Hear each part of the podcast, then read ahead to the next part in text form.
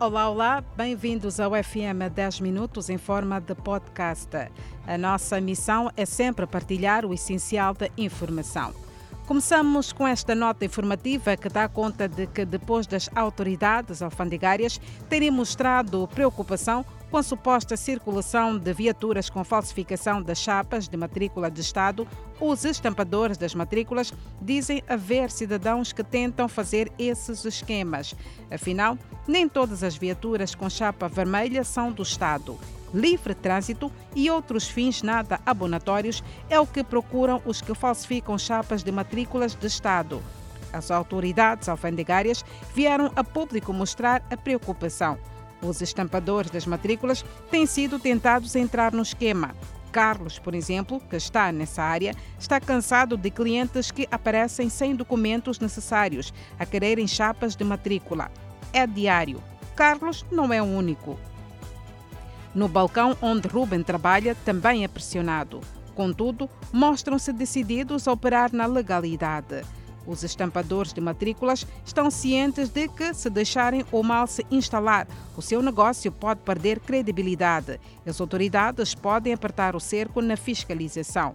O esquema foi revelado pelas alfândegas logo depois da apreensão de 144 viaturas por diversas irregularidades. É uma boa nova. O novo terminal de transporte de Spamanine está concluído e será entregue já amanhã segundo a comissão técnica que controla as obras das quais faltam os últimos acertos. O sentimento é de missão cumprida. Aliás, esta é a expressão que melhor expõe a sensação da comissão técnica que encabeça as obras do novo terminal de Spamanine. A comissão irá entregar o terminal esta quarta-feira. Afinal, foram quatro meses de trabalho e alteração dos prazos de execução. Um mês teria sido suficiente, não fosse pelos problemas de orçamento e outros constrangimentos. O Conselho Municipal diz ainda haver ações concretas que seriam da intervenção da Empresa Municipal de Mobilidade e Transporte. Os transportadores falam das condições do local onde agora operam. Com o novo terminal, pedem a pavimentação do corredor principal. Os acabamentos que estão em curso no novo terminal são a organização dos pontos de estacionamento e colocação das chapas dos destinos dos transportadores. Contudo, este novo terminal será inaugurado já nesta quarta-feira, 7 de julho. Há ainda muitos questionamentos à volta. Falo do mal-estar que causou a morte de uma criança no bairro de Salala, que pode ter sido causado por intoxicação alimentar. Assim defende a direção da saúde da cidade de Maputo. Ou seja, um dia depois da nossa reportagem despoletar o caso da morte antecedida de mal-estar que afetou alunos da escola primária 8 de março, na Matola, a Direção Provincial da Saúde já começou a agir. Enviou técnicos para a escola a fim de apurar a causa do fenômeno. De acordo com a direção, os trabalhos até aqui desenvolvidos, tanto na escola e até mesmo com as crianças, não trouxeram avanços que possam levar a qualquer conclusão sobre o fenômeno. A fim de apurar a veracidade dos factos, a nossa equipa também foi à zona onde algumas das crianças vivem. No local, ficamos a saber que afinal são nove os petizes afetados, incluindo a que perdeu a vida. Contactadas as crianças, confirmaram o mal-estar comum que começou na quinta-feira, dia 1 de julho.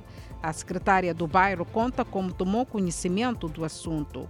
Enquanto se aguarda pelos resultados da medicina legal e resultados laboratoriais das amostras de água, a Direção Provincial de Educação orientou a escola a prosseguir com as medidas sanitárias e endereçou condolências à família da criança falecida são moradoras do bairro 7 de Abril, na zona de Motipate, que aguardam com expectativa a chegada da corrente elétrica. O presidente da República, Felipe Nhusse, inaugurou recentemente a rede elétrica do distrito de Macate e, no seu pronunciamento, avançou que até 2030 todas as sedes dos postos administrativos e localidades do país estarão eletrificados. E esta informação chegou aos moradores das zonas de expansão, uma delas é a zona de Motipate, no bairro 7 de Abril, em Manica, que lamentam até hoje a falta de energia elétrica. À calada da noite, as ruas ficam sem iluminação. o que dá lugar ao aumento da criminalidade. Um jovem que vive no bairro há cinco anos conta que duas mulheres já foram violadas sexualmente por bandidos. São várias as residências da zona de Mutipate que não dispõem da corrente elétrica e os moradores não veem a hora e o dia do projeto de energia para todos se concretizar nas suas vidas. Além deste bairro, há muitos outros que ainda clamam pela chegada da corrente elétrica. Deste modo, passamos a partilhar as notícias internacionais.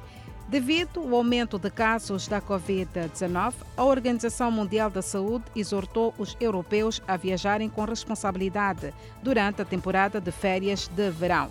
É a Organização Mundial da Saúde que exorta que, com o aumento das reuniões sociais, maior mobilidade da população e grandes festivais e torneios desportivos ocorrendo nos próximos dias e semanas, este organismo apela à Europa a se acautelar. O número de infecções por Covid-19 relatadas na semana passada chegou a 368 mil, um quinto dos casos semanais relatados durante o pico em abril deste ano. A chamada variante Delta, identificada pela primeira vez na Índia, é motivo de preocupação, pois esta variante se propaga rapidamente e algum escape imunológico está prestes a se estabelecer na região enquanto muitas das populações vulneráveis acima de 60 anos de idade permanecem desprotegidas. A Organização Mundial da Saúde reforça que os países devem aprender com o ressurgimento dos casos vistos no verão do ano passado, mesmo com a vacinação sendo implementada em toda a região. Na Europa, apenas 30% da população já recebeu a primeira dose da vacina, o que não é suficiente para prevenir outra onda do vírus. Autoridades alfandegárias da Tailândia fizeram a maior apreensão de heroína deste ano, quase 315 quilos. Aproximadamente 30 milhões de dólares americanos é o que valem os 134 pacotes de droga, com peso de 315 quilos. Cada pacote pesava 2,4 quilos e foram escondidos em um carregamento de 270 baldes de tinta acrílica que seriam enviados para a Austrália antes de serem descobertos durante uma inspeção. O golpe dos traficantes foi frustrado porque os blocos de heroína embrulhados em plástico foram colocados dentro de recipientes plásticos, cujas formas quadradas se destacavam nas radiografias dos baldes de tinta. As autoridades não disseram de onde provinha a heroína, mas um suspeito que tem ligações com casos anteriores de traficantes para a Austrália e Taiwan foi detido. A polícia de Hong Kong prendeu nove pessoas sob suspeita de envolvimento em atividades terroristas. Dos nove presos, seis são alunos do ensino médio. O grupo tentava fazer o explosivo trip-róxido de triacetona em um laboratório caseiro em um albergue eles planejavam usar o explosivo para bombardear tribunais, túneis do porto, ferrovias e até mesmo colocar alguns desses explosivos em lixeiras nas ruas para maximizar os danos causados à sociedade. Os nove presos são cinco homens e quatro mulheres entre 15 e 39 anos, de acordo com o superintendente sênior do Departamento de Segurança Nacional da Polícia de Hong Kong. As autoridades disseram que apreenderam aparelhos e matérias-primas usadas para fazer o explosivo, bem como vestígios. Eles também encontraram manuais de operação e cerca de 80 mil dólares de Hong Kong em dinheiro. A polícia também congelou cerca de 600 mil dólares de Hong Kong em ativos que, segundo eles, podem estar ligados ao complô.